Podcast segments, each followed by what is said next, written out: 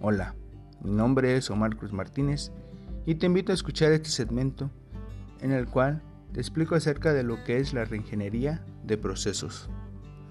La reingeniería de procesos consiste en un rediseño desde otra perspectiva de los procesos medulares del negocio en un tiempo limitado.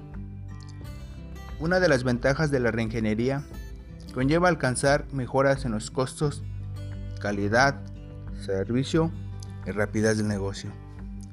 Es importante mencionar que la reingeniería de procesos se centra en los procesos del negocio y no en la estructura organizativa. Algunas de las características más comunes de la reingeniería de procesos son las siguientes. Unificación de tareas. Contribución de los trabajadores en la toma de decisiones. Cambio del orden secuencial por el natural de los procesos identificación del responsable del proceso, operaciones híbridas y diferentes versiones de un mismo producto o servicio.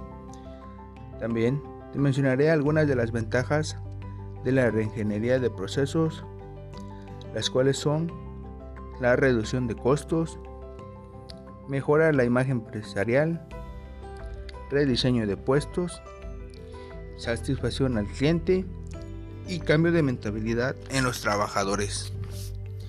En conclusión, en la actualidad las principales empresas del mundo ya están haciendo la reingeniería de procesos para pasar de la era de la industrialización a la nueva era de la información comunicación. Por ello es importante conocer acerca de la reingeniería de procesos para así saber en qué momento aplicarla y cómo aplicarla.